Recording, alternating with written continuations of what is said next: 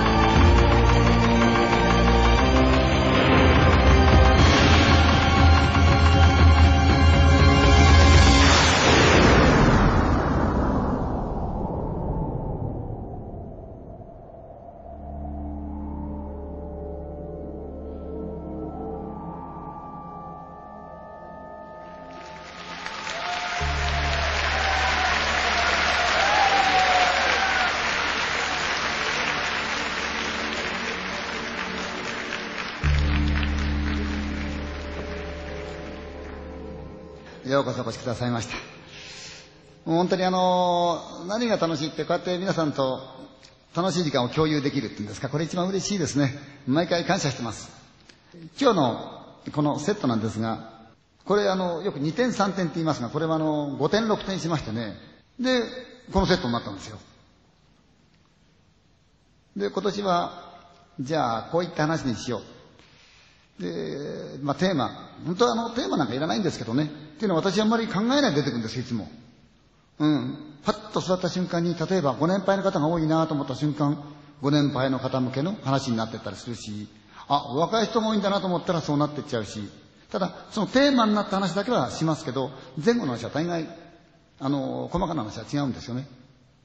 で、実はなんですが、今回ね、こういうツアー、まあ毎年やってますけど、この会場だけ話を変えてみようかなと思ってるんですよ。これ冒険なんです。実はあの、時間の計算してないんです。これ本当なんですよ。普通はあの、ある程度の長さが尺が分かってますから、多少伸びても何分って分かるんですけど、してないんですよ。で、なぜそうなったかっていうと、今年このツアーに入る前ですかね、あちこちで、例えばうちのこのツアーのプロデュースしてる私の友人でもあるんですが、彼のとことか、スタッフのところで、こう、一般の方からね、よく言われる話が、あの話はやらないんですかって言うんですよ。人形の話ってのがあるんですよ。で、この話は人形のその後という話があって、その後のその後って話もあったんですよ。でも去年はやってないんです。実はね。で、これ全般があるんですよ。ところが長くなるもんだから、いつも全般をぶっ切って、後半からやるぐらいにしてたんですよ。例えば私にですね、よく言われるんですよ。雑誌の取材とかですね、あの、今日も新聞の関係の方いらしてくださってとっても嬉しいんですが、稲川さん、あの他の話の中で、一番怖い話を聞かせてくださいって言うんですよ。そのために私はこれできません。時間が長すぎるし大変だから。で、疲れちゃうしって言うんですよ。私いろんな話してますよ。この前、ある方が数えたらば、二百何十あるってったかな？今までにね。忘れてる話も随分ありますよ。ただ、この話、怖いんですよ。でな、階段って言うと、階段話でいいわけでしょ？どっから階段かと思うわけですよ。どっから階段話で、どっから現実で？っていうことになるじゃないですか。もしかすると、今日ですね、成り行きで、この話一本し終わった時に時間が来ちゃうかもしれない。でも13日で金曜日で、別に強引っちゃ強引なんだけど、厚生年金会館だから、しちゃおうかって話になりましてね。リハーサルなしなんですよ。もちろん普段あんまやってませんけどね。そもそもは昔の話ですから、記憶をたどりますよ。記憶をたどってちゃんと言えるかどうかわからないです。というのは、前半分は、その昔起きたことですから。で、実際にお話の中で聞いていただければわかるけど、いろいろ起きてるんですよ。ですから今日、これはもうこのツアーだけで、今日この日だけで、明日からしません。今日だけします。今日だけね。思い出しながらで申し訳ないんですが、聞いてもらえますか？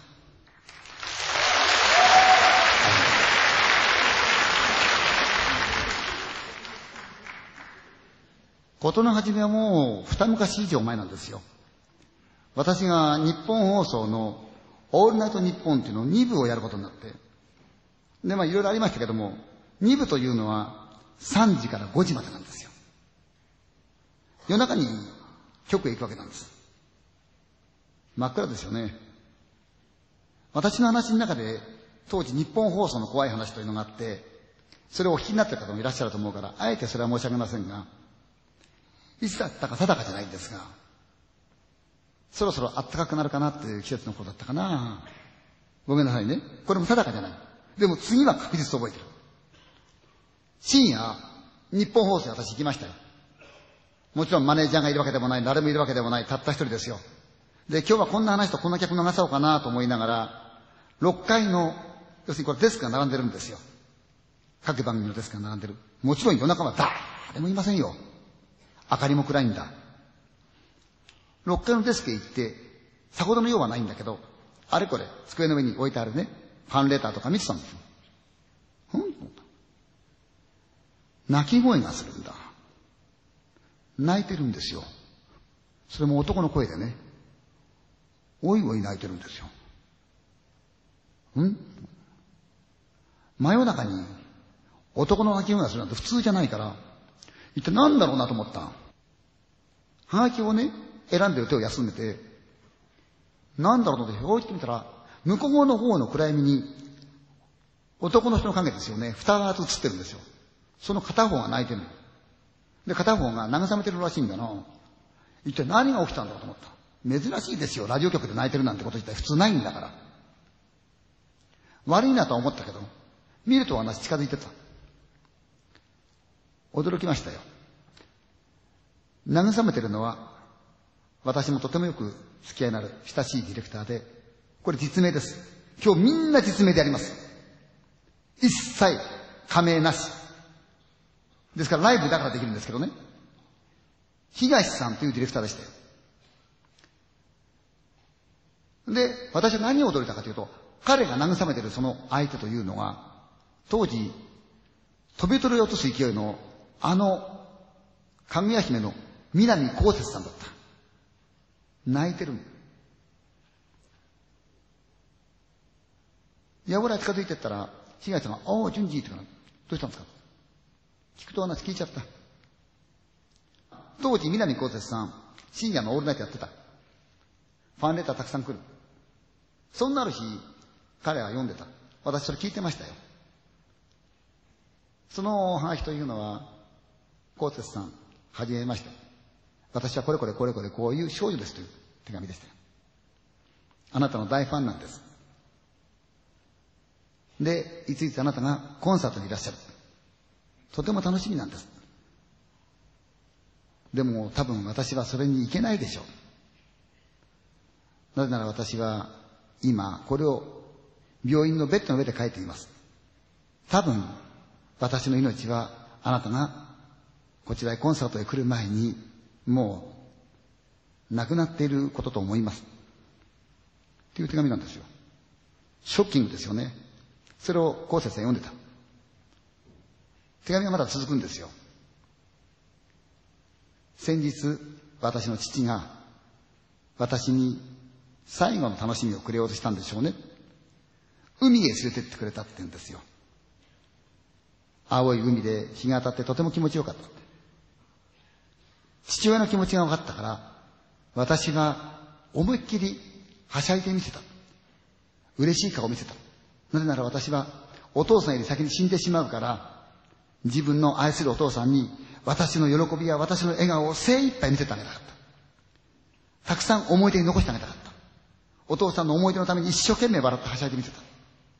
でも私がふっと後ろを見たときに、お父さんが背中を向けるのが見えた。何気なく背中を見たらば、細かく震えていました。父は泣いていました。手紙なんですよ。高節さんがね、何言ってるんだそんな言い訳でどうするんだよ頑張れよで、必ず、必ず会場に来てくれよと。僕の歌聞いてねって言ったんですよ。私もその放送聞いてまして。ところがそれから、その日数は経たなかったな。やはり、オールナイト番組で、昴生さんが読んでるんですよ。昴生さんこんばんは。覚えていらっしゃいますか？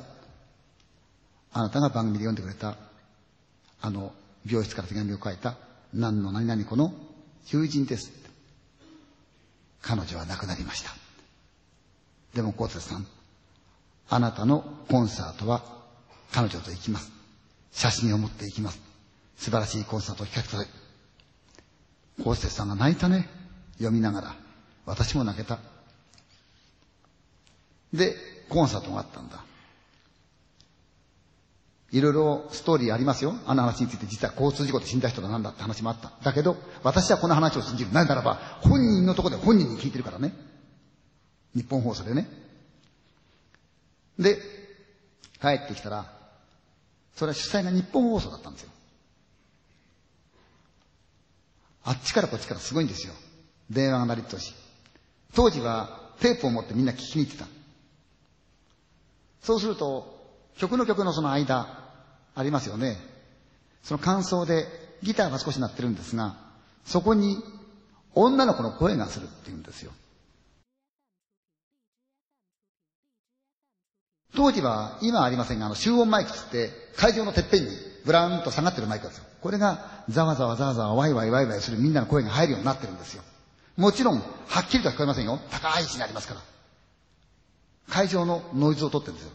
当時はね。そこから入ったしか考えられないんですが、女の子が声が入ってる。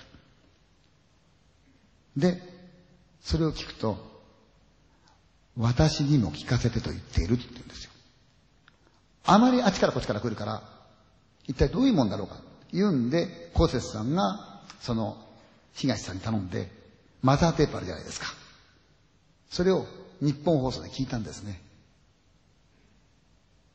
確かに、曲と曲の間の、この感想のところで、私にも聞かせて、言ってるんですよ。私も聞きましたから。間違いなく言ってるんですよ。でもそれはまず不可能なんですよね。あんな高い位置にあるマイクに、そんなちっちゃい声で入るわけがない。でも入ってたんですよ。で、コーテさんが泣いちゃったんですよね。まあその話は置いときましょうよね。その日はなぜか変だった。そんなことがあって。で、私が本番入ろうと思ったらディレクターが来て、今日稲川さん、早めに撮っちゃおうって言うんですよ。生放送なんですよ。どういうことかというと、初めに、あれ2時間ですから、初めに1時間分、ね、撮っちゃっと思うんですよ。それで、その1時間分が流れてる間に、次の1時間分を撮るわけですよ。そういうことたまにやるんです、ラジオって。そのために帰りが早くなったんですよね。そしたら、この東っていうディレクターが、今、高哲さんのことがあったもんだから、やっぱり気分的に寂しいというか悲しいとかなんか、こう辛いものがあったんでしょうね。ユニさ、俺と帰らないって言うんですよ。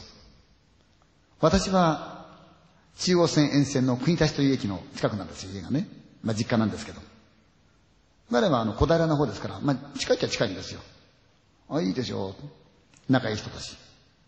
それで、その日はいつもより早めに、託送ってやつね。局の送り。その車で帰ったんだ。で、ちょうどその時、中央高速道路が全部繋がったんですよ。あれ見た方でも繋がってなかったんだ、昔。全部繋がった日なんです。覚えてますよ。車が高速道路入ったさ、夜中で、前にも後にも全然車がいない。この人もクーラー苦手。私もクーラーどっちか苦手なんですよ。窓開けた。風が入るから、バーッてしてるんですよ。そこでもってなんだか一生懸命陽気になろうとするってか知らないけど、この人がね、油揚げをどうやって食ったらうまいとか、そんなこと言ってもバカな話してるんだ。で、私のことって、うんうんうんって。ほんで、順次ね、やっぱりね、油揚げはさ、揚げたてがうまいんだけど言ってんだよ、ずーっと。これで、うんうんうん聞いた。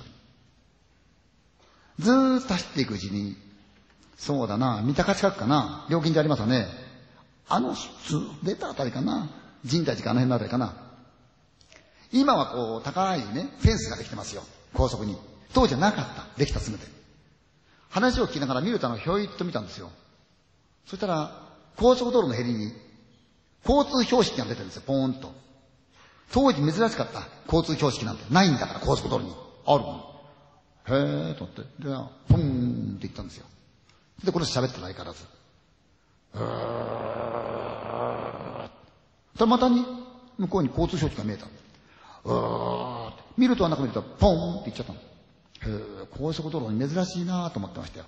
相変わらずこっちは喋ってる。う人間っておかしなもで、一つ行って二つ行くと、もう一つあるんじゃないかなと思って、こう、つい見ちゃうんですよね、ふっと。だから、前方の方の、あの、高速道路のヘリね。の上になんか乗ってるんだ。え？と思ったの。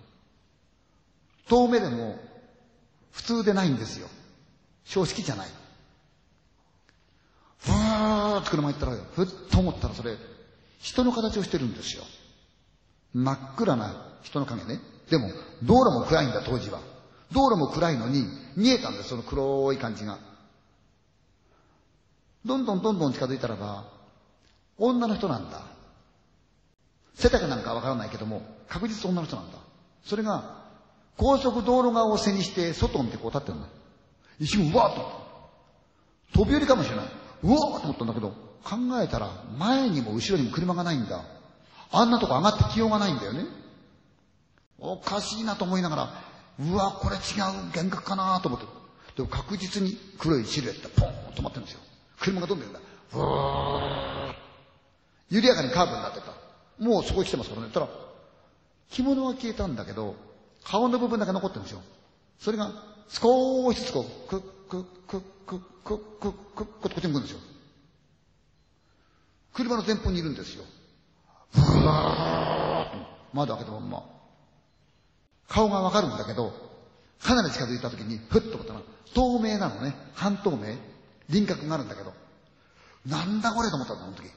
なんだこれと思ったら、それが、ふーっフロントでふーって来て、これ、フォーって抜けてったんだ。ふーってしてみた。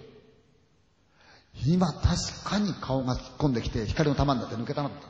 二人の間。ただそれ言っちゃうと私一番最初降りちゃう人間だ。このうちも暗い帰り道が。一人になったら運転手さんかわいそうだから、あえて言うのはやめてね。黙った。そのうちやがて、国立の我が家に着きましたよ。で、どうもお疲れ様でした。ありがとうございました。って。あ、じゃあ、じいちゃんね。って、うん。じゃあまた明日、どうも。なんてこと言って、別れた。車出れた。体が重い。やたらに重いんだ。家入って、なんだか落ち着かないんで、そのまんま一階の横前へ行った。こう長いですね。ソファーがあったんで、いつもそこで横になるんだけど、そこでゴローンって横になったんですよ。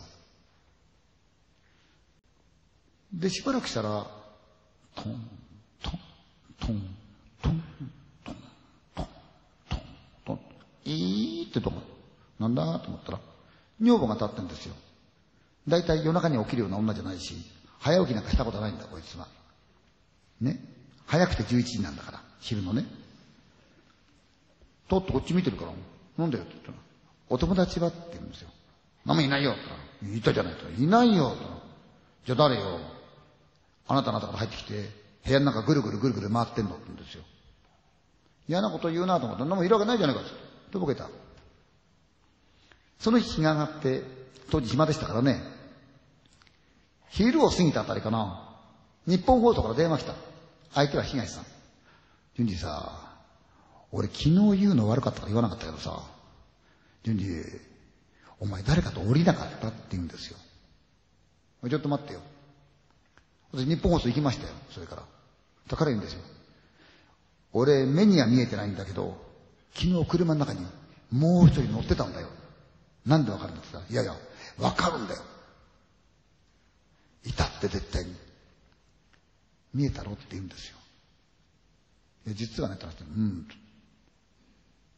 で、そのままその日別れて、私はまた国立の実家に帰った。電話が鳴ったんですよ。取りましたよ。ただ私の友人で、年は私はずっと上ですが、前野博という人形使いの名人さんがいらっしゃる。演出家でもある。この人からで、ああ、稲川ちゃんって、あ、どうも、前野さん。今度ね、人形と舞台をやるんだけど、稲川ちゃん、座長で出てくれないって言うんですよ。彼の人形ってのは素晴らしく感性があって素敵なんですよ。評判もすごくいいんですよ。ああ、人形との舞台面白いなと思ったから一つに思って、ああ、やらせてって言った。で、あとは私の後輩とかそういう役者をね、逆に紹介してあげた。で、顔合わせになったんですよ。旗がやってあるでしょ？その旗ヶ谷のスタジオで顔合わせですよ。後輩は当時太田プロの芸人。私のところのマネージャーも来た。それから、売れっ子のね、声優さん。当時ガンガン売れてましたすごい美人さんなんだけど、杉山和子さん。その他いろんな方いらっしゃった。ただそこでその前野さんが、まだできてませんけど、こういう人形なんですって、さーっと、等身大のスケッチを見せてください。おかっぱ頭で目が切れ長の綺麗な白い顔してるんですよ。着物を着たお人形なんですよ。ううっと思った。だってそれ、この間私がですよ、あの中央高速で見た、同じ顔してるんだ。なんでと思った。だけどそんなこと余計なお世話だから言うべきじゃないから言わなかった。なことね。で、これからまあ人形できるんだけど、これこれこうですから、まあ、人形を出して軽くその日は動きをやった。私のところはっていうのは、割とこの一人で喋るとが多くて、人形と多少絡むんですが、人形がここで勝手に動いてる私が喋るという世界ですから、そんなに神経つかないでいいわけだ。この人形125センチあるんですよって言うんですよ。へえ、三人がかりでもって動かすんです。それで日本舞踊を踊るんだっていうの。はあ、前野さんすごいね。綺麗な人形ですよ。で、次の稽古日から私もスケジュール取りました。行った。人形ができてきましたよ。色の白い綺麗なね、おかっぱな頭をしたね、少女人形ですよ。背は高い。125センチ。三人がかりでこう操るんだ。さあどうしたわけだかね。この人形、右手右足こうねじけるんです。ペローンと。そんなわけじゃない。ぶら下がってんだから。こう動くんだから。ね。こうやって動くんだから、こうなるわけないこうなるんだ。私、デザイナーですから、そういう方面作れるんで、前野さん、直してあげようかって言ったんですよ。言ったら、いやいや、やっぱり、作った人間に直してもらうのが一番いいから、それはそうだ。先生に失礼だからね。でもあの名人がこんな計算変すんのかなと思ったの。小宮さんっていう有名な作家ですが、この方が映りなかった人形なんですよ。その方が失敗するわけがない。なのに、この人形はこうなるんだ。理屈で考えてもおかしいんだ、こうなってること自体が。なるの？で、前野さん、すぐに、その作家のとこ電話入れたの。連絡取れない。次の日また訪ねたの。連絡取れない。そうこうして彼が来て、稲川ちゃんおかしいんだよ。人形を作ったその小宮さん、行方がわからないって言うんですよ。それからだけずっと分かんなかったんですけどね、この方は宿営が。でも、稽古はしたくちゃなんだ。まだ台本ができてない。ちょっと遅れてた。そんなる時に、その作家の先生、脚本家なんですが、佐江修一さんって方、文学座なんかもやってらっしゃる方でもってね、純文学の方ですよ。演出もしたんですよ。で、この方と原宿で会ったんですよ。前の三文書。たら、あ稲形のところはね、あれ、アドリブでいいと思うな。あれ面白いし。うん、その方が物売りな感じがするし、あの、見せ物が風でもっと面白いからやってくれるって言われたんですよ。はい。でも一応書いとくけどって言ったら、あ、お願いします。うん、今日帰ったらね、台本全部出来上がるよ。で、佐江修一さんは鎌倉へ帰ってた。その日の夜中、電話になりましたよ。ふるーって言ったから、おっとって、はーいって、もう眠いからって言ったら、あ、稲川ちゃんって言うんですよ。前野さんの声。稲川ちゃん大変なんだ。何？うん。再生のお家ね、全焼しちゃったって。は？いうん。僕がさっき電話した時はね、燃え始めた頃でね、うん。で、さっき連絡があったんだけど、全焼でね、うん。それもね、台本が書き終わったら、すぐに出荷したんだよ。書斎から。で、全焼だから、台本もまだできないって言うんですよ。なんだそれと思ってね。台本はないまままた稽古をつがったの。ところがこれおかしかったな。この前野さんって方、非常に稽古熱心なんですよ。人形一つに持って結婚もしていない。私より年上ですよ。稽古中に急に私の方いて、稲川ちゃん、電話してきていいかなって言うんですよ。あ、いいけどどうぞ。で、ちょっと休憩入った。から行っちゃった電話しに。しばらく経ったらすぐ安くで、とっとっとっとっとっとって稲川ちゃんごめんなさい。悪いけど私これから帰んなくちゃいけないって言うんですよ。なんであのね、いとこが死んじゃってる。ん実はこの前野さんという方は、稲毛のマンションに、お年になったね、ご自分のお父さん、もうあまりこう体自由引かないんですけど、このお父さんを面倒見てるんですが、仕事でもって自分はほら面倒見きれないでしょ ?45 になる男のいとこさんがこの面倒見てたんですよ。で、これは大変このプライベートの問題になって申し訳ないんだけど、プライバシーの侵害になるかどうかわかりませんよ。この前野さんのお兄さんという方とお姉さんという方がいるんですよ。ところが兄弟の縁切ってるんですよ。それで中野にそのお父さんの持ってる不動産があるんですが、それを処分しようとしてる。前野さんはそれを阻止したくて、毎回中野でもってネトバレしてるんだ。人形と一緒にね、寝泊まりしてるんですよ。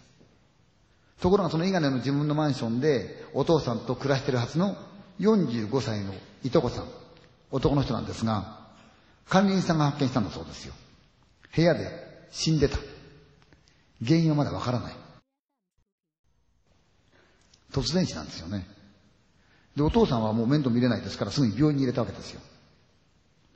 そんなことがあったもんだから、この舞台に出る連中が、なんかこう嫌な気分だったんですね。変なこと続きすぎるんで、嫌だな。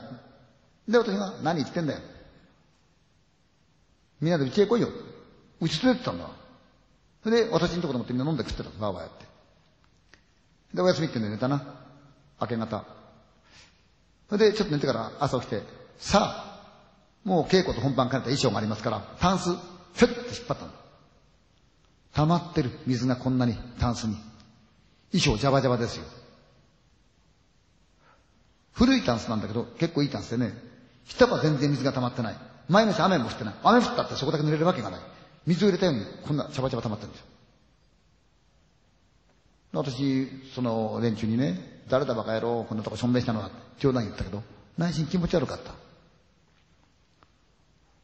なんで水が溜まってるかわからない。タンスの中水が溜まってるの。衣装乾かない。と、一緒に付き合ってた太田プロのその芸人ね、当時の芸人二人が、一回降りてった。ただ同時に二人が、うわーって言うんですよ。行ったらバッグの中に水が溜まってる。こんなに。うちは洋間になんか水置いてない。そんないたたずらする奴はいるわけがない。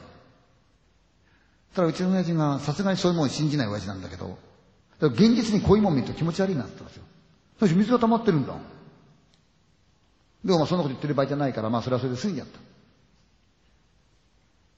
で、いよいよ舞台が始まることになった。早稲田の小劇場、ドラマ館っていうとこですよ。入ってって驚いたんだな。やたらスタッフが怪我してる。右手か右足。照明さん、美術さん、録音部の方、みんな、木で追っかいたとかね、ガラス刺しちゃったとか、釘で切っちゃったとか？みんな、やってるんだ。誰も彼もが手が来ましたよ。足来ましたよ。その右手か右足なんだ。人形が確かこうでしたもんね。右手右足でしょ？やけに気にはなったんですよ。それでも投資をやっていよいよ本番。昼の部ですよね。昼夜2回あるから。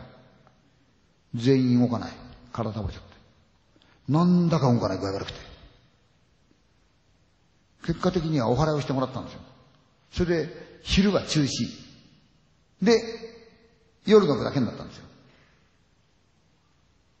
ですから結構な人数ですから、暑いわけだ、本当はね。季節も季節で暑かったの。でも始まってみたら客のほとんどが、寒いって言うんですよ。寒いって言うんですよね。私の出番が来た。人形と絡んだんですよ。その瞬間に、パンパン割れたんですよ、人形の腕と足が。何にもしてないのに割れたんですよ。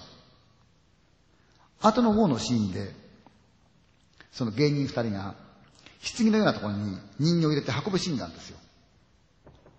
目方は8キロあるんです。結構重い人形だ。でも8キロなんてのは、大の男二人勝つにはね、楽なもんですよ。持ち上げた。重い。嘘だと思ったらしい、二人とも。一生懸命って、うんって瞬間、そこが抜けた。パン人形がゴロンってバラバラとなっ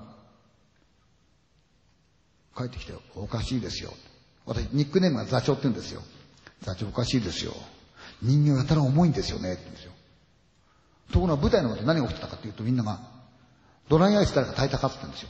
舞台に霧がかかってるの、むわーんと。炊いた奴はいない。人形が泣いてるとかね、おしっこしたとかいろいろ言うんですよ、みんな。見てる人間が。そんな仕掛けはない。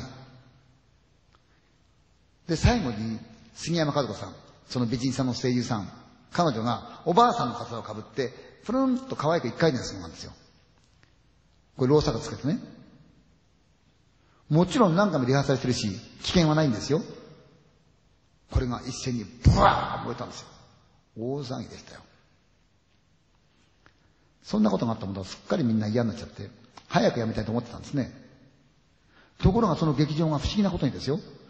そこの劇場の劇団がいるんですが、地方に公演行ってた。ちょうど我々が終わる。それと同時に帰ってくるはずだった。で、公演が始まるはずだった。何かで向こうでトラブルがあって、公演が遅れちゃったんです、向こうが。そしたら劇場側が、この舞台はとっても評判がいいし、テレビでも紹介されてるし、このまま続けませんか？と何日間かって言ったんですよ。普通珍しいですよね。公演を続けてくださいなんてのはね。我々は嫌だったんです。ただその前野さんとしては、いや、絶対やろうよ、やろうよって言って、帰ったその日に、お父さんが病院で亡くなりました。なんかそういうことずーっとこう続いてるんですよね。そうしましたら、どこで聞いたのか？私のあのしかし友人もいるんですけど、たまたまテレビでその舞台のいいシーンを撮ってるわけですよ。撮ってるもんだから、それを各テレビ局がね、ぜひ、その、後ろで聞いてるとどうも怖い話もあるようだから、それを込めて、神秘というか、そういう形で撮るから、取材させてくんねってこう来たんですよね。でもそれは、ちょっと待ってね、遠慮してもらったんですよ。ただそうこうするうちに、じゃんじゃんで渋谷にありますよね。あちらでの公演の話があった。当時のじゃんじゃんでしたらみんなやりたかったの。やりましょうってことになったんですよ。メジャーですから。その時に、私のね、筑波の友がいるんですけど、それは手伝いに来たんですよ。やはり同じ渋谷の人間ですから。で、一連のものがずっと進んでる時に、その彼が私のとこ来て、稲川さ、黒子って何人いる？って言うんですよ。黒子は少女人形3人、少年人形3人、舞台監督さん1人だから7人だなって言ったんですよ。というやつが、おかしいよ。8人いるよって言うんですよ。嘘をつけて、いや、いるよって言うんですよ。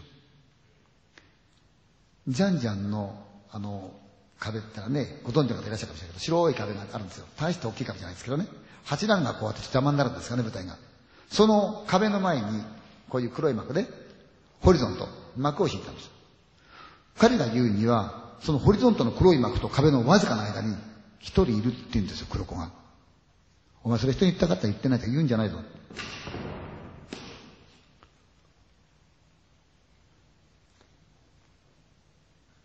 それで、私自分の出番が出たから、行ったんですよ。で、ふっとさっきのと思い出したんで、その横を通るものは横見たんですよ。壁がある。幕がある。こんな隙間ですよ。このぐらいの隙間。見るとなくね、こうやって見てたんですよ。言われると確かにあるような気がするけど、何て真っ暗ですからね、見えるわけがない。明かりが点々二つついてるんですよ。ああ、そうか。暗幕に穴が開いてんだなと思った。点々。で、明かりがないんだから、ここは。それでこう見てたの。そしたらね、点々の明かりが、くーっとこっち向くんですよ。こんなバカな話じゃないの。漏れてる明かりだったらば動くわけがない。それがくーっとこう向くんですよ。その時自分は勝手に、ああ、そうか。舞台監督のメガネが明かりに反射してんだなと思ったの。くーっと。冷静に考えたらそこは明かりなんかないんですよ。ぐーっと。いたんですよ。で、で、スタスタと言いながらさ、それで出番待ちだ。暗転というやつ。真っ暗になって、状態ができた時にスーッと行って位置につくやつ。定時ね。明るくなったら芝居が始まるというやつですよ。暗転。待ってたんだ。と、向こうを少年人形が下がっていく。黒子が3人いる。舞台には少女人形が止まって3人ついてるわけだ。その前のさんを含めて3人が。ただ、あ、稲田さんこっちです。ん舞台監督ここにいる。稲田さんこっちです。やってるんですよ。幕をね、うやって介護しているんですよ。じゃああいつは誰だかですよね。あれこれ事故があったんですけど、まあどうにか無事終わった。評判も良かった。当時お世話になってました写真家の辰木先生ね、あの辰木義弘さんがいらした。フランス人のモデルさん連れてきてくれた。そしたらそのフランス人のモデルさんも素晴らしい綺麗な舞台だったと褒めてくれたんですよ。言葉はあんまりないです。曲だけ。あえて強いて言うならば、私が長台詞を言ってるだけなんですよ。とても綺麗な舞台だったんですよ。無事終わった。ところがまたまた、東京12チャンネル。今のテレビ東京ですよ。そちらから、この人形にまつわる話を聞いたんだけど、取材させてもらえないかって来たんですよ。それも私の親しいディレクターなんですよ。前野さんどうするって言ったら OK が出たんで、じゃあ、取材してもらうこと、まあ、あの、構いませんからと言ったわけど。そしたら彼探したんですよね。その人形を作った人。小宮さん。さすがテレビ局ですよね。分かった。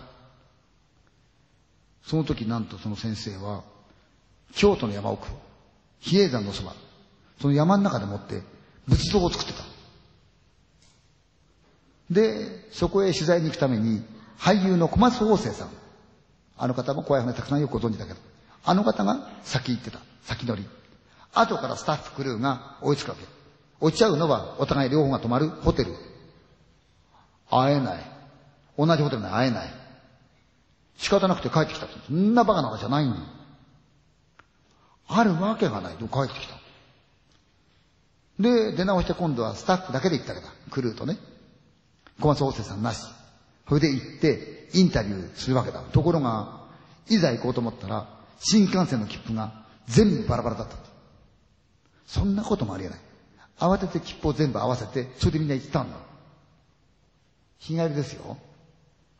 ところがね、この時、その担当のディレクター、私の友人で木綿さんって言うんですが、奥さんが突然、こっから下が真っ赤に腫れ上がる病気でした。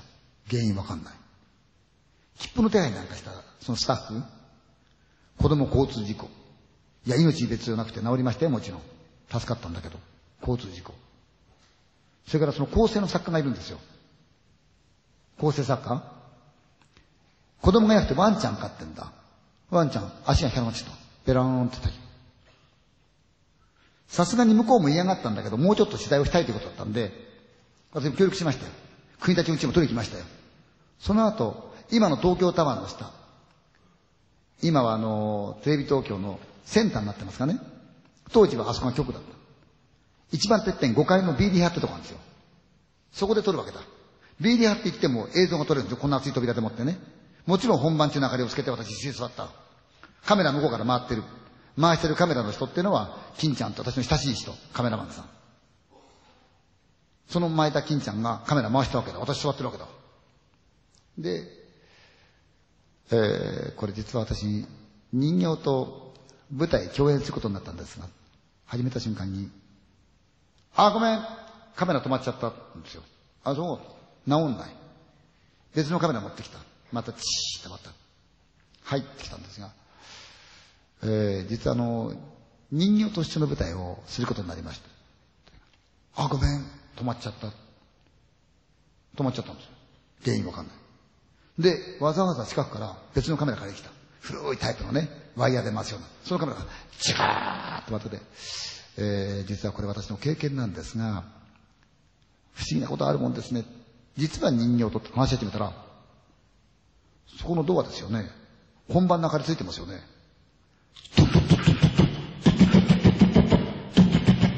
叩いて。テレビ局ですよ。誤解ですよ。一般の人はいないんですよ。明かりがついてるんだ、本番の。叩くバカはいない。それが、ずーっと叩いてる。カメラ回ってるからずっと喋ってましたよ。だけど終わらない。そのうちディレクターがどうしようって顔その木綿さんがね。そしたらみんなが行った方がいいってことになった。彼は真っ青の声で行きましたよ、ドアのとこへ。そのうちカメラも向こう向いたから寿司食べるのやめた。でも音がしてる。トントントントントントン。で、その木綿さんがこっち見て、開けてもいいかなって顔したんだ。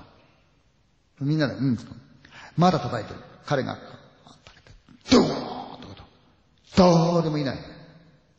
誰もいない。そこは、5階ってのはね、エレベーターがあって、階段が1本あるだけだ。エレベーターを落ちてくると突き当たり。これが A リハ。左横が B リハ。逃げる場所がない。開けた瞬間に走っていく人間見つけるぐらい簡単なもんだ。で、その人と、もうこれ以上やっても仕方ないから今日やめませんかって話になんで。中止になっちゃった。それで、もうの2、3日したらですね、東京12チャンネルの方からですね、本物だからやめさせてくださいって連絡があったんですよ。2週間かけたんですよ。あの曲が。あの曲がですよ、2週間かけたんですよ。お金使ってるわけですよ。やめちゃった。ところがまた不思議なもんですよね。当時の TBS の3時で会いましょう。その時レギュラー出てましたよ。で、この人形使の前のさんも曜日は違うんですが、レギュラーやってらっしゃった。人形を使うんでね。で、その話をやってもらえないかって来たんですよ。で、私、自分のレギュラー出てる番組だから、曜日は違っても頼まれればね、嫌とは言わないんで、あ、いいですよ。で、前野さんも OK したわけだ。お互い番組出てますから。スタジオ行ったんですよ。九段の、あの、科学技術館の中にあるんですね。千代田スタジオって言うんですよ。そこ行ったんですよ。そしたらもう、前野さん、その人形を抱いたっきり、メイクさんからブラシを借りて髪の毛を溶かしてるんですよ、スーッと。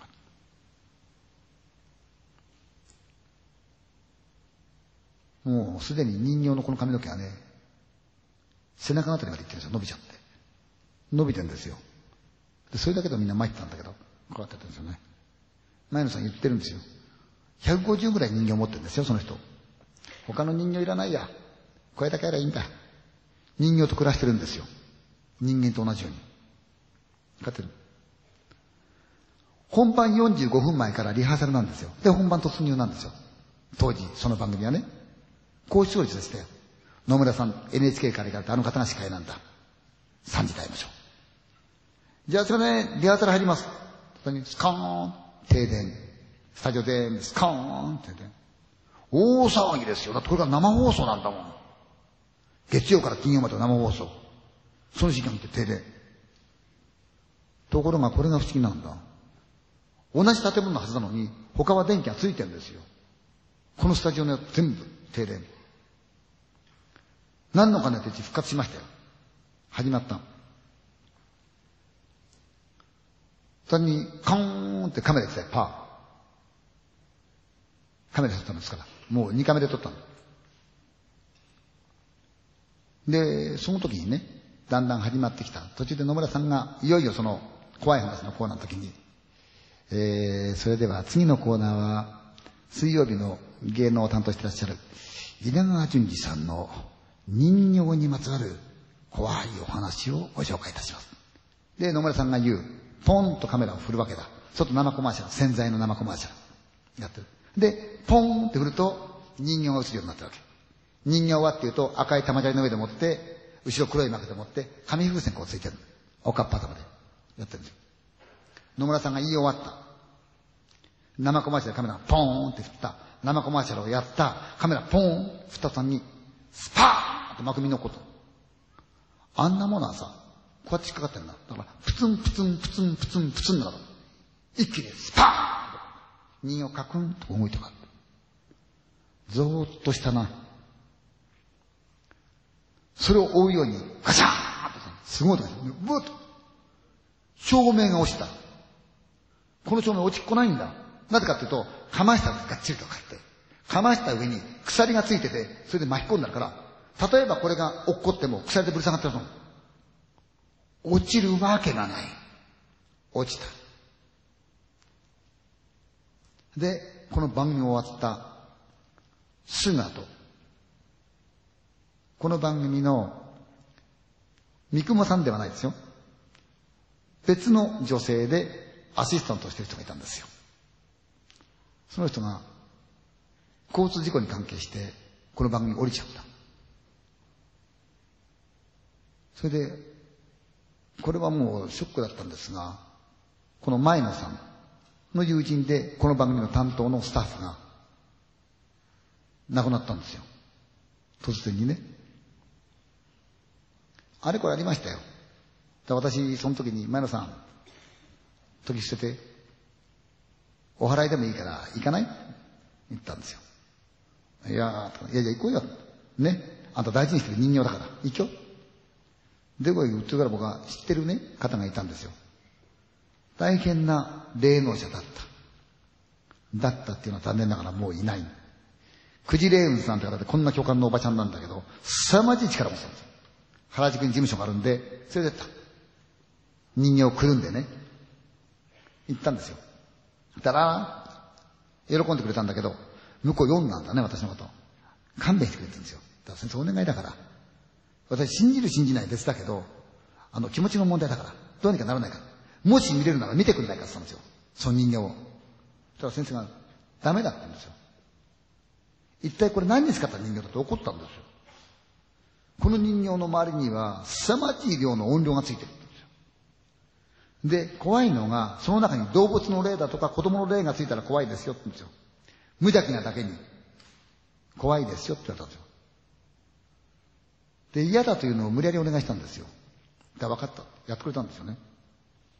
で、いろんな話をしてる中でもって、一番この中で強い例は、この子に取り付いてる例は、昔ねえ、って言うんですよ。七つになる女の子がいるんだけど、この子赤い着物着てね、日本舞踊踊んのよって言うんですよ。この人形、赤い着物を着て花焼きで踊るんですよ、舞台で。125センチ。体つきも似てますよね。でも先生はわかんない。だって、くるんでたから白い毛で。で、空襲でね、右手右足飛ばしてんだよって言うんですよ。えっと思った。おっちの人形いるでしょって言うんですよ、私に。はい。少年の人形でしょって言うんですよ。はい。連れてってないんだ。青い着物を着たって言うから、前野さん、青い着物だって言ったら、前野さん、実は昨日ね、青い着物着てたんだよって言うんですよ。この人形には力がないけどね。でも、いずれこの少女人形に引っ張られてねっていう話したんですよ。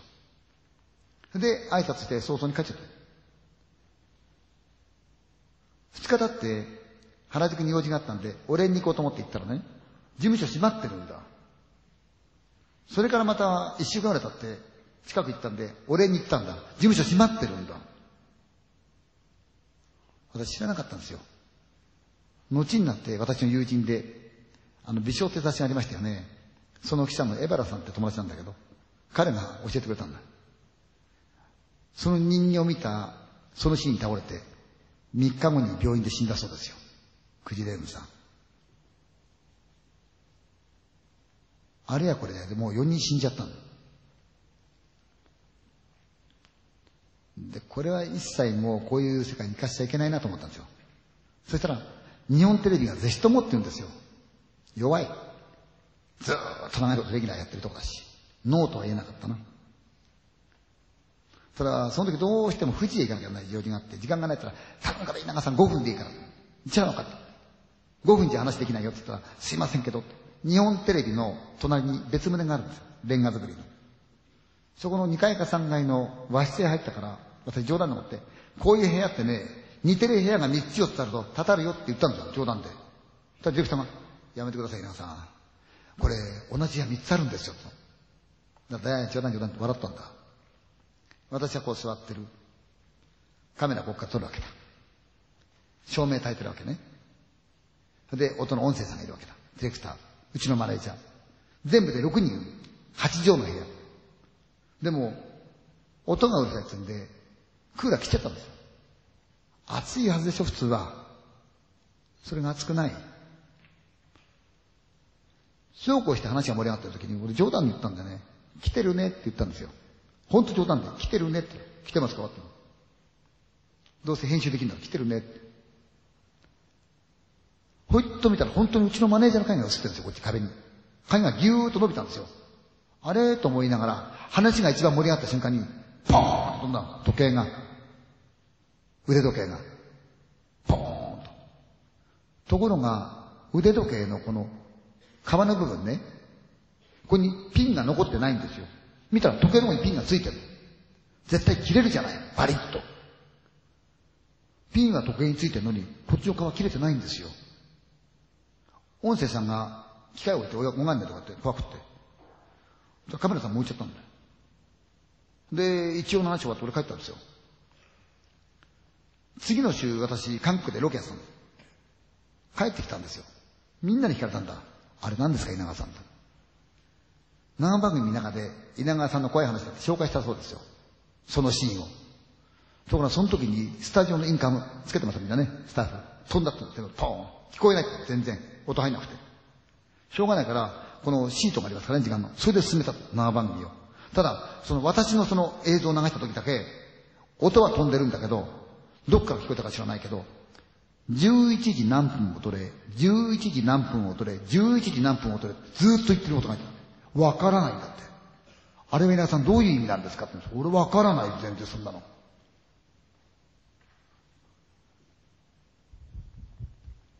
あまりそんなこんながありますからね、怖くなっちゃって、これやめようやって話になったんですよ。やめようと。一切人形天気ろって話になったんですよ。そんな時に、大阪の ABC 朝日放送から、ぜひやってくれなきゃって話したんですよ。これが凄まじかったんだ。私断ったんですよ。申し訳ないけど、もうこの話は一切できない。ABC 朝日放送できないんですって言ったら、お願いだからお願いします。私がお世話になって山田さんっていうプロデューサーから連絡が来た。断りたかった。言ったな。一人じゃ怖いからって言ったら、人形と人形使いの前野さんと三人で来てくれって言うんですよ。行きましたよ。番組やってると、プラスアルファって番組で、ABC 朝日放送の昼の番組、看板番組なんですよ。2時から3時までの。乾さんっていう看板アナウンサーがいて、女性アナウンサーがこう、サブでいるわけですよ。行った。私の後ろが黒い幕。こっちにはプラスアルファって書いた壁がある。これはもう月曜から金曜まで毎回使ってる壁ですよ、これもこれも。座ったんですよ。大阪ですからリハーサル簡単。だってあとは私の話するだけだもん。空中でね、ふーって言ってるんですよ。あー、気分出してんなーと思ってね。で、そうこうして、はい、じゃあ休憩入りましたら本番行きますから、はい、わずかな休憩時間だけど、マルさん、コーヒー飲もうよって言って、コーヒーをね、紙コップで、機械で買ってさ、飲んでったらかって。そこでワンワン怒ってる声がする。何かなと思った。そこのスタジオっていうのはその副調整室ってのは同じ、普通は上にあるんですが、同じ階、つらい地にあるんですよ。ただ、絵が来やがらだお前な、失敗したからって、幽霊のせいしてあかんど、つってんですよ。ちゃれお前でつってんですよ。音声さんが、あの空中でふーって言ってる音は何なんだと。俺はあんな音わからないぞって言ったわけですよ。ところが大阪のノリでもってみんなね、何言ってんだよ。お前がやってるんじゃないかと笑ってるわけだ。でも本人は違うっつってわけですよ。なのを聞きながらコーヒー飲んでましたよ。そしたら、トットットットットットフロアさんが来るんだ。すいません、稲川さん。実はですね、霊能者の方お願いしたんだけど、その方は今、そこで引かれちゃったんですはい聞きはそこでもって、ファンファンファンファン言ってるんですよ。じゃあ今慣れってそうなんで？す。なんで ?ABC 朝日放送ってのは中に入ってこれるんですよ。ところが、通りでもってタクシー降りたらしいんだな。そんなに車多くないんですよ。引かれちゃったで、すぐに別の霊能者の方お願いするけれども、遅れてくるようでしたらすいませんがうまく繋いでもらえませんかと、俺は構わないけどって言ったんですよ。長組ですか？らしょうがない。始まる時間来ちゃった。で、私、ちょっと早めに入って座ったのかって。ところが照明があってさ、前が見えないんですよ。一体どっから球を振るんだろうなと思って、こうやってその、ひょいっと見たらここ。暗幕でしょ？ペコン、ペコン、ペコン、ペコンって引っ込むんだ。こっち側で引っ張るならば、幕の後ろに誰かがいるわけだ。向こうへ引っ込むってことは、こっち側に誰かいなくちゃいけないわけでしょ？低いして、ピコン、ピコン、ピコン、ピコン。引っ込むんだ。で、だんだん近づいてくるの。なんだろうと思ってましたよ。で、番組が始まったの。間もなくすると別の霊能者の方がいらした。若い女性でしたけどね、その人が、稲川さんなんか感じませんかって言ったら、いや、実はこういうことがあったって言ったら、ええ、今稲川さん、あなたの斜め上に男の子がいますって言うんですよ。はあ、で、すぐにこの人がフロアさんに、すいませんが、向こうから二つ目の、あの、照明のね、このバトンがありますよね。たくさんついてるやつ。何十キロとバーッついてる。向こうから二番目が、危ないから、下に見学してる。要するに大阪の元気のおばちゃんが見学しに来てるわけだ、番組を。どかしてくださいって言ったんですよ。カメラ回ってるんですが、フロアさんが言って、すいませんちょっとどいてください動いてください。動かした瞬間、これがね、ブワッシャーってったんですよ。あれ引っ張ったと思わないですよ、あんなもん。重いんだから。それが、ブワッシャードシガッシャードシガッシャードシ始まった。司会者も唖然ですよ。みんな唖然ですよって。怖くなってきちゃったのかわかんないけど。そしたら、フロアさん。電話が鳴りっぱなしです。パンクしそうです。稲川さんの斜め上と少女人形の斜め上に同じ少年が映っています。司会者の乾さんが、モニター映ってんのかって言ったら映ってる。見せてみー向こうのモニタークッとこっち見たんですよ。映ってるんですよ。男の子が。ただあの元気のいい大阪のおばちゃんたちがうわーって泣き始めちゃった。怖くって。相変わらず上では、ふーっと音がしてる。セットはバタバタバタ月曜から金曜まで毎週やってる番組ですよ。セットが風で揺れるわけがないし、風なんか入ってくるわけがない。それなのに、バタバタバタバタバタバタバタバタ揺れてるずっと。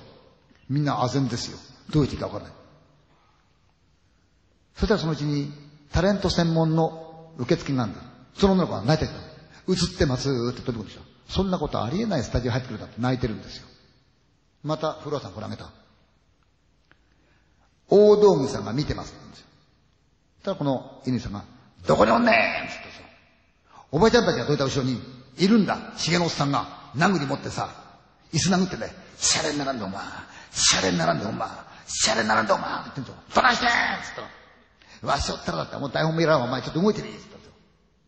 この美術さんに、ディレクターが、少女人形の毛込み、ここのとこね、見えるから、なんか打ってくれ。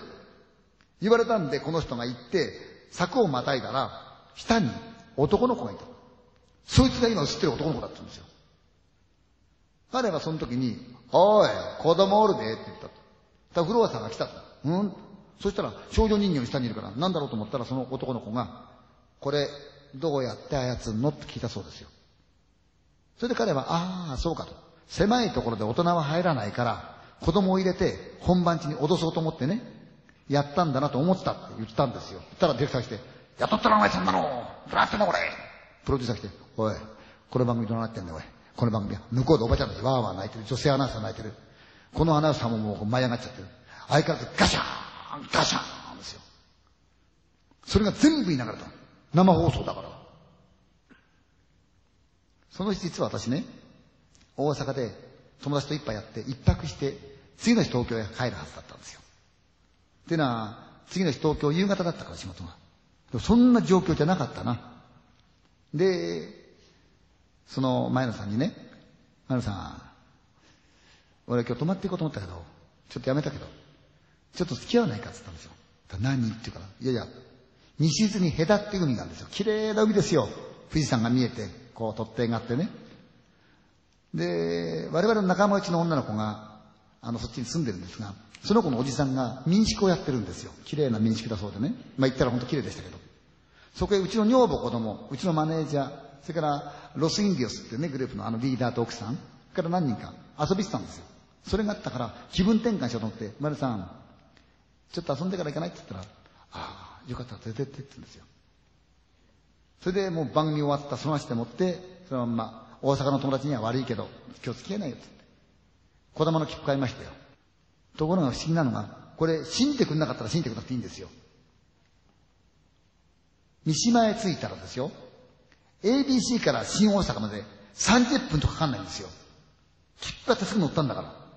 ところがさ、三島へ着いたら、その小玉最終だったんですよ。本来はバスに乗って、船に乗り継いで、ヘダ行くんですよ。当時は。ところがもうバスがない。船もない。タクシーお願いしたら、陸のことだからダメだって断られちゃった。弱っちゃった。それで、その友達うちに電話したんですよ。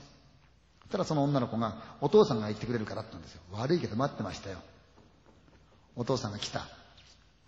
で、お礼を言って乗っけてもらってさ、陸のことぜーっとくれてんだ。この途中が気持ち悪かったな。窓の周りを白いのが飛ぶんですよ。ピューピューピューピューピュー飛ぶんですよ。多分ムササビかと思ったんだけど、やけに飛ぶんですよ。そうするとこの前野さんが、あ、あってからやめなさいと。お父さん地元の人たちね、悪いから。やったんですよ。人形をくるんだまんまトランクに入れてるの気になったんです、この人すごく。それでもスーッと行った。あれこれいろいろありましたよ。で、車が着いた。と、高台に車が着いて、下へ越えていく。その下のところに民宿がこう立ってるんですよ。もうみんなの顔見たいから、先行っちゃった。どうもーって言ったらみんなシーンとしてるの。どうしたのって言ったらそんな気持ちになっちゃったんですよ。そうこうするところで、その前のさ人形を持ってきた。で、みんなにこんにちはもこんばんはもないんだ。そのまんま、大広間の、あの舞台がありますね、低い。そこへ持ってっちゃった。で、人形を開き始めた。とというのは、うちらの仲間全部その人形の舞台見てますからね。異様なもんだからみんな黙ーってこう近づいてったわけですよ。遠巻きに決めてた。前野さんが、一枚一枚、申すとこう布をどかしていくんですよ。やがて人形の顔が現れた。これは怖かった。人形綺麗な顔だったんですよ。違う。目がこんな腫れてんだ。口開いてんだかって。さまじく怖かったですよ。何も声出なかったな。そしたら、その民宿を紹介してくれた仲間内の女の子の、このうちがあの着物に紋所だとかね、いろいろやる、由緒あるお家なんだけど、そのお母さんって人が、じゃあ私が魂を収める意味で、人形に着物を作りましょうってくれたんですよ。ああ、それどうもありがとうございます。人形に着物を作ってもらう。で、僕らはもう嫌ですか？ら次の早々に帰っちゃった。前野さんも人形を持ってきた。ロスインディオさんもそう。みんな帰っちゃった。その人は夕方だから私結構楽してたんだな。帰ってきて。さあ、そろそろ出こようかなと思った。キンカーン、キンカーンと玄関が鳴る。なんだろうと思ってね。開けたら、前野さん立ってるんですよ。どうしたの？って言ったら、稲川ちゃん、人形にさ、茶金寿司とお茶を置いてきたから大丈夫だよねって言うんですよ。怖かったんじゃないかな。その秋、その人形を使って舞台をするはずだったんですよ。ところが、やっぱり怖かったんですよね。他の人形を使って舞台をやった。それで舞台は終わった。打ち上げパーティーがあった。打ち上げパーティーから前野さん行方不明。もともと身寄りのない人でもって、お兄さんやお姉さんと縁を切ってる。親しかった、その45歳の男のいとこさん、死んじゃった。お父さん死んじゃった。捜索願い出しましたよ。1ヶ月経っても2ヶ月経ってもどこにいるかわからない。2ヶ月半を回った時かな。私、自分の家帰ったんですよ。ガチャッとドア開けて、ヒューッと壁にね、こんな目玉のポスターがあったら、気持ち悪いポスターで誰だこんなのあったの。とな稲川ちゃん。前野さん。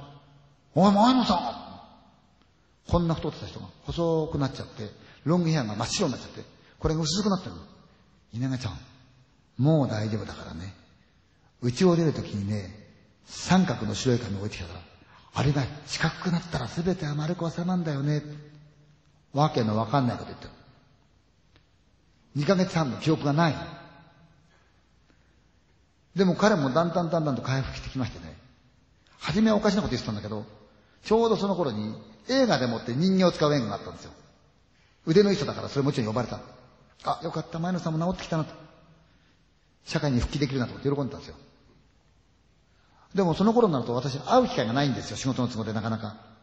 そんな時、前野さんから電話もらって、実は当時の東ヨーロッパね、人形盛んですよ。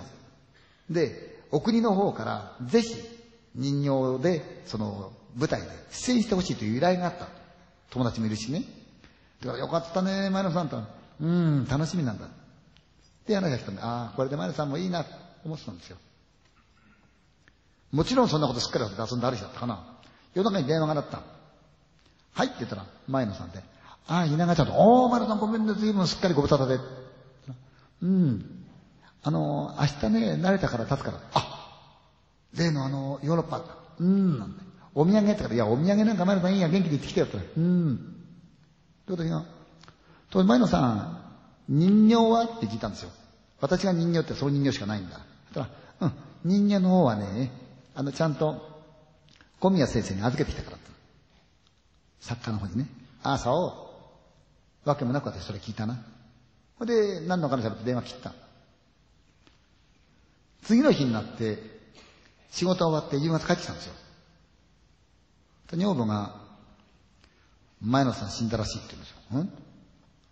なんでそのらしいって言うんだなんだよそれ？新聞に載ってるって言うんですよ。なんでって言ったら火事で焼けて焼死体が上がったけど、前野さんらしいって言うんですよ。何言ってんの？前野さんは成田から飛行機で持ってヨーロッパでやったら、うん、夜中。え？ネタ箱らしいから新聞見せてもらった。その時、えっと、ネタ箱で死んだ？前野さん？夜中？それ、私に電話をくれた時間なんですよ。未だに私はっきりしない。じゃあ前野さん、死んでる時に電話くれたのかい？っていう感じですよね。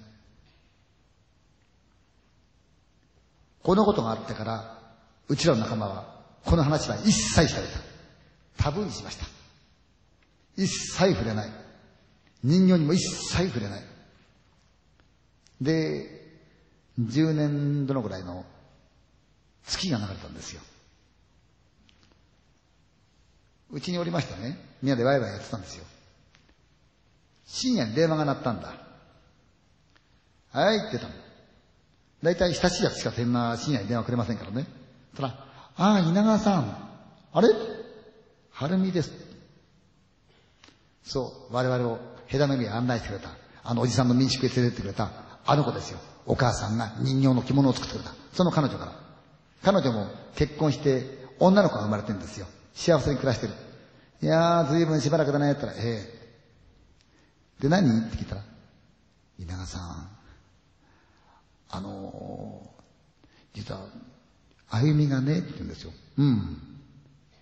おかしなこと言うんですよ。うん夜にはっきりと寝言を言う。で、寝言っていうのは邪魔しちゃうといけないってから我慢したんだけど、なんだか怖くなっちゃってね、って言うんですよ。うん。どんな寝言言うの？って聞いたら、夜中に誰かと喋ってるって言うんですよ。うーん、そっかお姉ちゃん。うーん、うん、あ、そうだね。それでね、あのね、うーん？初めは寝言かと思った。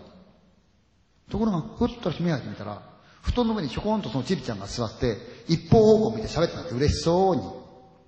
気持ち悪いなぁと思ったんだけど、それが続いたもんだから、とうとう我慢できなくて、誰と話してんの？って言ったら、お姉ちゃんとお話ししてるって言うんだ。お姉ちゃんどこにいるのってお姉ちゃんそこにいるって言うんだ。稲川さん、私なんだか怖くてね、あゆみが喋ってるたんびにやってガタガタガタガタ触れてるんだけど、なんでしょうね。そんな人知り合いいないしって言うから、そのお姉ちゃんってどういうお姉ちゃんか聞いてみたって。じゃあ今度は聞いてみます。じゃ聞いたら教えてねって。はい。電話来ましたよ。例によってやっぱりあゆみちゃんが、うーん、そっか、お姉ちゃん。うーん、うん、そうだね。怖いけど我慢して次の日に、昨日お姉ちゃん来たねって言ったら、うん。お姉ちゃんってどんなお姉ちゃんって聞いたお姉ちゃんはね、ちいちゃいお姉ちゃんってね、お着物着てんだよ。でね、こういう頭してのおかっぱで。稲川さんって言うんですよ。うん？と思ったけど、じゃあ、お姉ちゃんは一体何のご用事があるか聞いて。はい。案の定また、あゆみちゃんがね、うん、うん、そっか、そっかお姉ちゃん、うん。布団の上ちょこーんと座って話してる。でも、母親の方にしてみると何にも見えない。でも彼女は一方方向見て、うん。怖いけど我慢して次の日に、あゆみちゃん、昨日お姉ちゃん来たねって言ったら、うん。お姉ちゃんに聞いてくれたって言ったらうん、聞いたよ。お姉ちゃん一体何のご用事があって、あんたのとこ出てくるのって言ったら、お姉ちゃんはね、お姉ちゃんのお母ちゃん探してんだって。お姉ちゃんのお母ちゃんって誰？お姉ちゃんのお母ちゃんはね、お姉ちゃんのお着物作った人だって。稲川さん、うちの母が人形の着物を作ってるんですよね。で、とっても気にしちゃって、で、人形に会えないかって言うんですが、会えませんかねって言うから、分かったよ、ちょっと待ってよ。で、すぐに、ずいぶんしばらくいたんですが、その人形をお作りになってる小宮さんに電話しましたよ。すいません、やっぱ誠に申し訳ないんだけど、実は急なことがあったんで、実はあの、人形の、はっきり言えませんからね。着物を作ったこれこれこういう人なんだけど、たまたま用事で東京の方へ行くんで、人形に会いたいって言うけど、先生構いませんかなって言ったら、ああ、それ構いませんよ。私いつもここにいるからって。ああ、そうですか、すいませんって言うんで、電話切った。すぐに電話してあげようと思ったんだけど、たまたま他のことがあって、あれこれ仲間と喋ったの。た電話が、トゥルルルってなるから。はい。そしたら今の小宮先生からで、いや、稲葉さん申し訳ない。おかしいんですよね。今あなたから電話もらったんで、見ろとはなく言ってみたら、いるはずの人形がいないんですよ。着物と一緒に。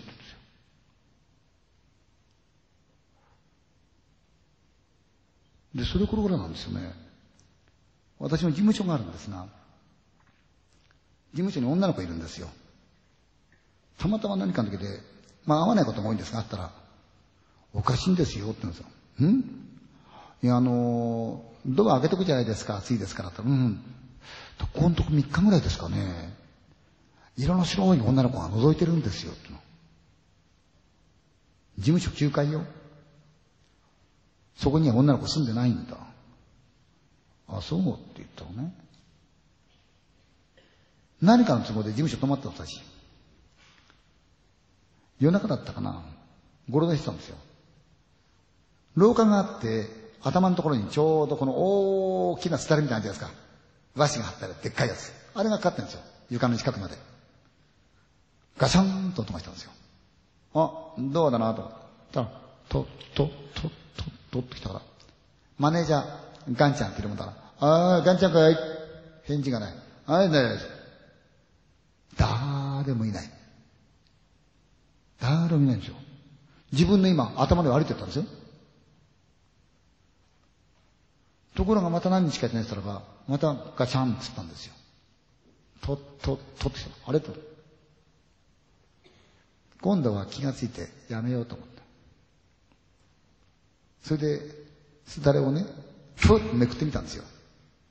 内心怖かったけど。誰もいない。ただ、確かに水は溜まってたね。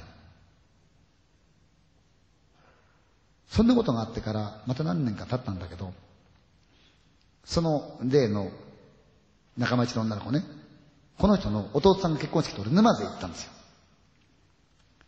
そしたら、おじちゃんって見たらそのあゆみちゃん、多少大きくなって飛んでくんの。大きくなったねーって言ったらね、うーん、おじちゃん、はい。モノクロの写真を見せるんだ。どうしたのこれ？って言ったら、おばあちゃんのね、サンスに入ってたの。その写真っていうのが、私が写ってる。あの、遥か昔の舞台。私がいて人形がいる。ここに、今私と一緒にマネージャーやってる、私のとこにいるね。その前野さんの弟子、そいつが写ってる。三人が写ってる。ところがおかしいんですよ。私と人形とは芝居をやってますけど、私がうちのね、そのマネージャー、その前野さんのお弟子だった。この彼とは舞台をやったことがない。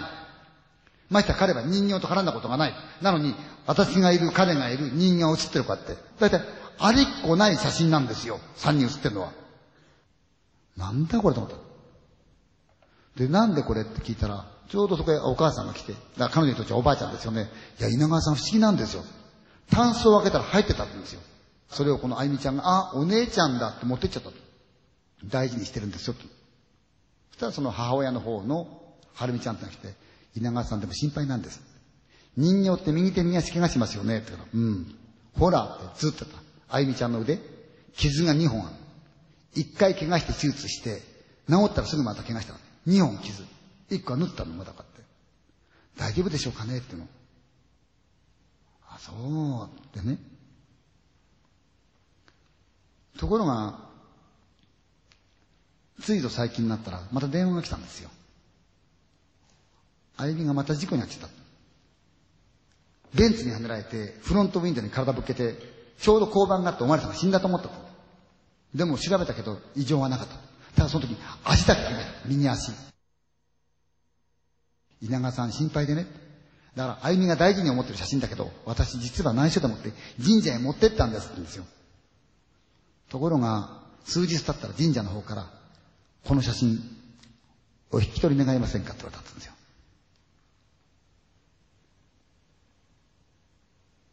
変ですよね。で、私、彼女に言ったんですよ。このツアーの始まりが、秦野なんですよ。忙しいけど、あんた会いに来ないかって言ったんですよ。そしたら、うん、行きます。それで、そのあゆみちゃんも13歳になったんですよ。大きくなった。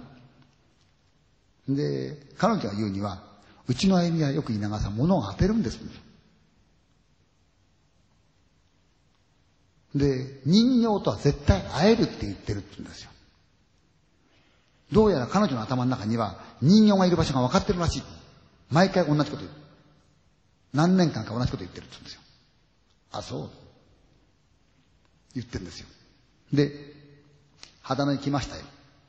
はるみちゃんと一緒に、そのあゆみちゃんとちびちゃんが、13歳がなってましたよ。おいよ来たねと。うん、つって。何のかんの話をしているうちに、そのお母さんのはるみちゃんが、稲川さのおいちゃんに言ったら、あんた人形に会えるんでしょと。うん。お姉ちゃんに会える。だからそのお姉ちゃんどこにいるのうん。お姉ちゃんはね、長い坂道があって、瓦屋根のついた白い塀がある。高い丘の上に、古い屋敷がある。お侍さんの住んでた屋敷に違いない。今は廃屋になって誰も住んでないんだけど、って言いながら、机の上に指で絵描けてるんですよ。こういうお家で。その誰も住んでないお家の中にいて、雑草が周りにたくさんあってね、お姉ちゃんそこで待ってるんだよって言った時に、聞いてたスタッフさん、ブワッ真っ青になったんですよ。彼女が机に描いたその絵、その言葉、それ、このセットそっくりだったんですよ。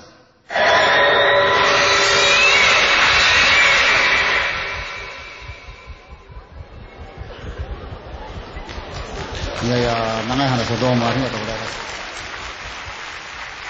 この話は今回ここだけですよ。ツアー他ではやりません。テレビでもこんな長い時間できないもん。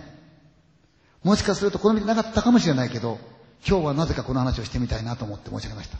それからあの、写真の話しましたよね。実はそれ、スライドに撮ってあるんですよ。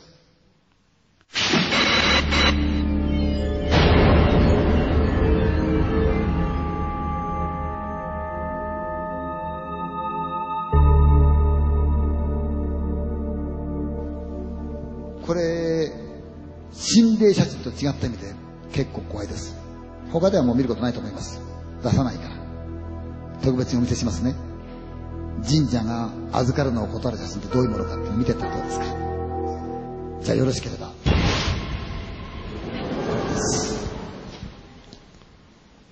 これ。は関係者なら本当わかると思うし、皆さんわかるかもしれないけど、非常に怖いです。撮った覚えがない。125センチの少女人形というのは実はこの子です。髪がすでにこの辺で伸びてましたね。これ切れてる、ちゃんと髪が。でも、もともとは髪の毛がここなんです少女人形で。これが伸びてる。最後ここまで来ましたね。私が芝居をしてるんですよ。これ足なんですが、ここで腕がないんですよ。関節だけで。これが今私のマネージャーの一人の木村という男なんですが、彼と俺とはやったことないんだ、本当に。一回も舞台に乗ったことないんですよ、一緒には。で、彼と人形とは芝居をしたことがないんですよ。私は人形と芝居してるんですよ。